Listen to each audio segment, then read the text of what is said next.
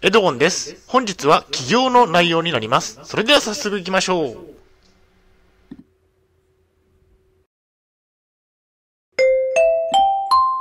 はい、HCAP チャンネルにようこそ。えー本日の内容ですが、統合失調症で起業するにあたっての必要経費と食費の見直しについてお送りしたいと思います。前提条件としましては、えー現在統合失調症を患っています。障害年金を受給しています。借金がありますね。2021年当時の情報になります。大変申し訳ないのですが、ポッドキャストの方は写真が見れないのでご了承ください。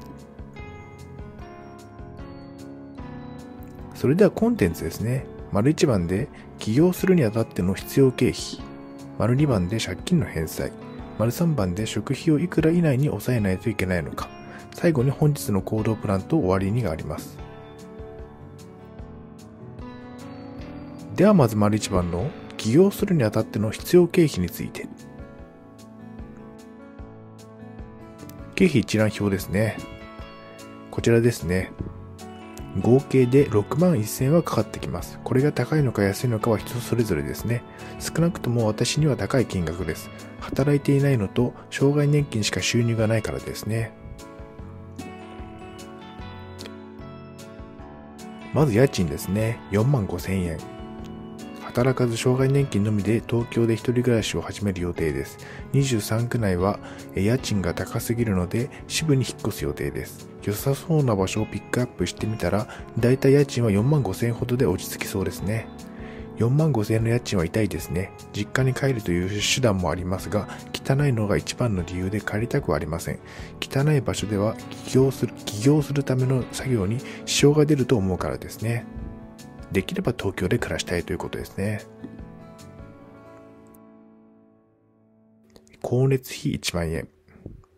まあ、企業活動するためには光熱費もかかってきますね。ガス代を安くしたいので、えー都市ガスの物件を選びます。年間の平均を出すと月額1万円ほどでした。まあ、光熱費が1万円ほどかかっているというところですね。外出をして遊ぶお金もないため、自宅にいる時間が長くなってしまいます。そのため光熱費はたくさんかかってくるでしょう。次に通信費ですね。えー企業活動をするためには、えーインターネット環境が必須ですね。えー自宅の Wi-Fi 環境と携帯電話は必要になってきます。Wi-Fi 環境は5000円くらいかと思われます。また、携帯電話は楽天モバイルのおかげで980円ですね。次に丸2番で借金の返済があるということについて。これが表ですね。えー奨学金とクレジットローンがありますということですね。奨学金については猶予中と。私には借金の返済があります。起業するにあたり、重しになります。奨学金、キャッシングなどのクレジットカードローンが残っており、毎月2万6000円を返済しています。この借金の返済さえなければ、東京で働かずに一人暮らしをしても、えー黒字にできるのですが、最初のうちは赤字覚悟での一人暮らしになりますね。次に丸3番で食費をいくら以内に抑えないといけないのか。まずは事業経費の合計を計算。え家賃、光熱費、通信費の合計が6万1000円、借金の返済が2万6000円なので、合計すると8万7000円ですね。私には障害年金しか収入がないのですが、その収入がおよそ10万5000円ですね。つまり10万5000円から8万7000円をマイナスすると残りの金額が1万8000円ということになりますね。え食費と日用品。残り1万8000円で食費と日用品を賄わなければいけません。私には無理ですね。食費はどうしても2万円くらいにはなるし、日用品も3000円は欲しいですね。つまり起業して東京で一人暮らしをすると赤字になるということですね。事業が軌道に乗るまで。事業が軌道に乗るまでは赤字覚悟というのはきついですね。家賃の4万5千円が高すぎるのですが、最低限はこれくらいかかります。できれば5万5千円ほどの物件に住みたいですが、不可能ですよね。不幸中の幸いにも、あとグループホームに1年半も住んでいられるので、この期間に事業収入を増やせるかが勝負ですね。その結果によっては、家賃の高い物件に住める可能性もあるというところですね。統合失調症で起業。統合失調症を患っていますが、病気でも起業することは可能です。私は幻聴や被害妄想、干渉されているという感覚もありますが、現在起業に向けて進んでいますね。